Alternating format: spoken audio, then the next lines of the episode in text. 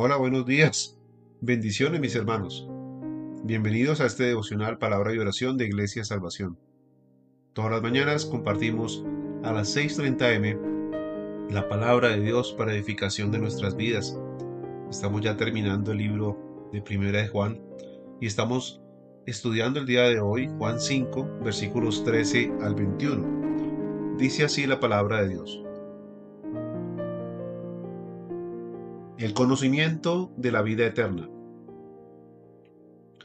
Estas cosas os he escrito a vosotros que creéis en el nombre del Hijo de Dios, para que sepáis que tenéis vida eterna, y para que crezcáis en el nombre del Hijo de Dios.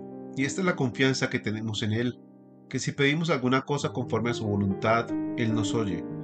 Y sabemos que Él nos oye en cualquier cosa que pidamos sabemos que tenemos las peticiones que le hayamos hecho. Si alguno viere a su hermano cometer pecado que no sea de muerte, pedirá y Dios le dará vida. Esto es para los que cometen pecado que no sea de muerte. Hay pecado de muerte, por el cual yo no digo que se pida. Toda injusticia es pecado, pero hay pecado no de muerte. Sabemos que todo aquel que ha nacido de Dios no practica el pecado, pues aquel que fue engendrado por Dios le guarda y el maligno no le toca. Sabemos que somos hijos de Dios y el mundo entero está bajo el maligno. Pero sabemos que el Hijo de Dios ha venido y nos ha dado entendimiento para conocer al que es verdadero y estamos en el verdadero, en su Hijo Jesucristo. Este es el verdadero Dios y la vida eterna. Hijitos, guardados de los ídolos. Amén palabra de Dios en 1 Juan 5, versículos 13 al 21. La seguridad de la vida eterna constituyen una certeza cristiana que todo verdadero cristiano debe tener. Mientras Juan escribió su evangelio para que los incrédulos llegaran a la fe, perdón, él escribió la epístola para dar a los creyentes la confianza de que poseían la vida eterna.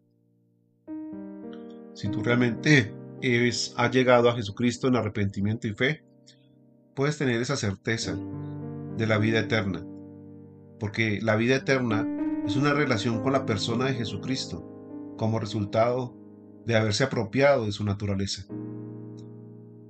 Esa es la certeza y esa es la confianza que tenemos en Él.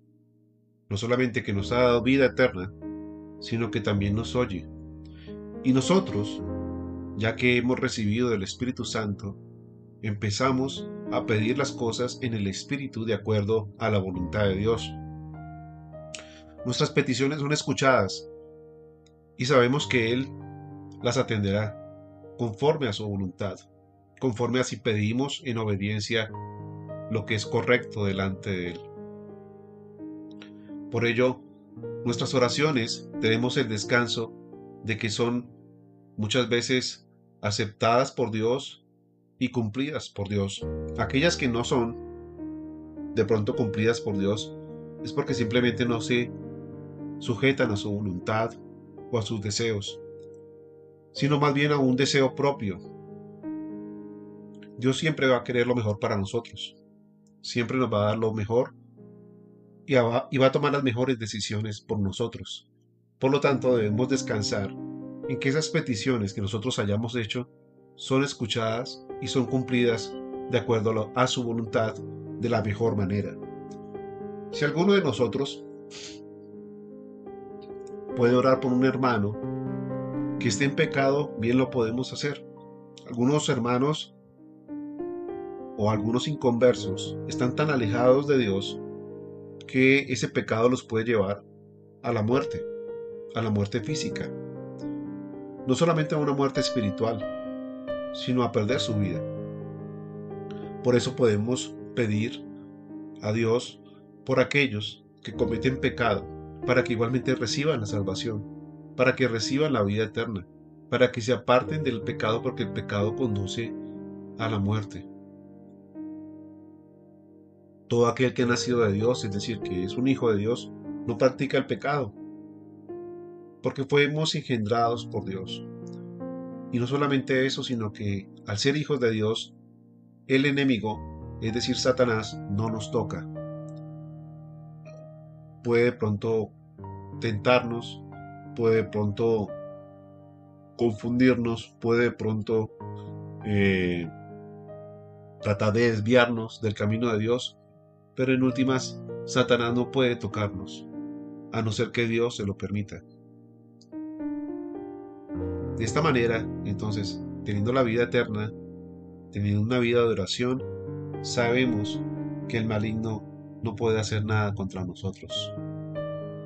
El Hijo de Dios ha venido entonces y nos ha dado todo este entendimiento, nos ha dado su luz, ya no somos ciegos.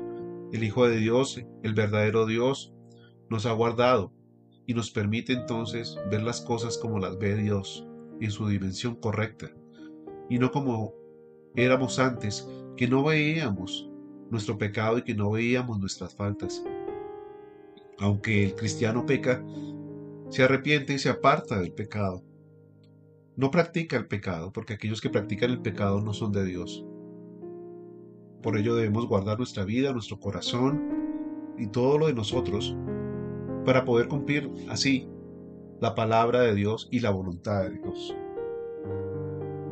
Hoy la invitación entonces es a guardarnos, a guardar nuestro corazón, a guardarnos de los ídolos, que es todo aquello que sustituye la fe verdadera, y a guardarnos del mal y del maligno a través de tener unas vidas en santidad. Amén. Vamos entonces a orar. Bendito Dios, gracias te damos por esta mañana que nos das. Tú eres el Hijo de Dios. Tú eres el amigo de pecadores.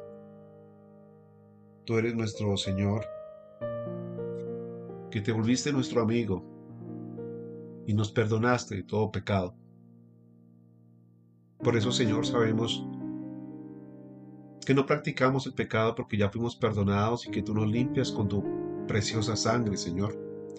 Sabemos, bendito Dios, que tú nos guardas de todo mal, que tú no permites que el maligno nos toque o nos quite algo que tú ya nos diste, Señor. Por eso te pedimos, Señor, en el nombre de Jesús, que nos proveas conforme a tu voluntad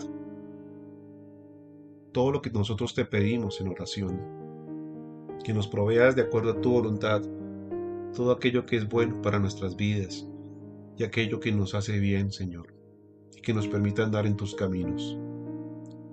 Gracias Señor por este momento que nos das y por esta vida eterna que nos has entregado. Gracias Señor porque solamente tú lo hiciste y es una muestra de tu gracia y de tu amor. Amén y amén. Mis queridos hermanos, amigos, bendiciones y nos vemos mañana nuevamente en este devocional. Hasta luego.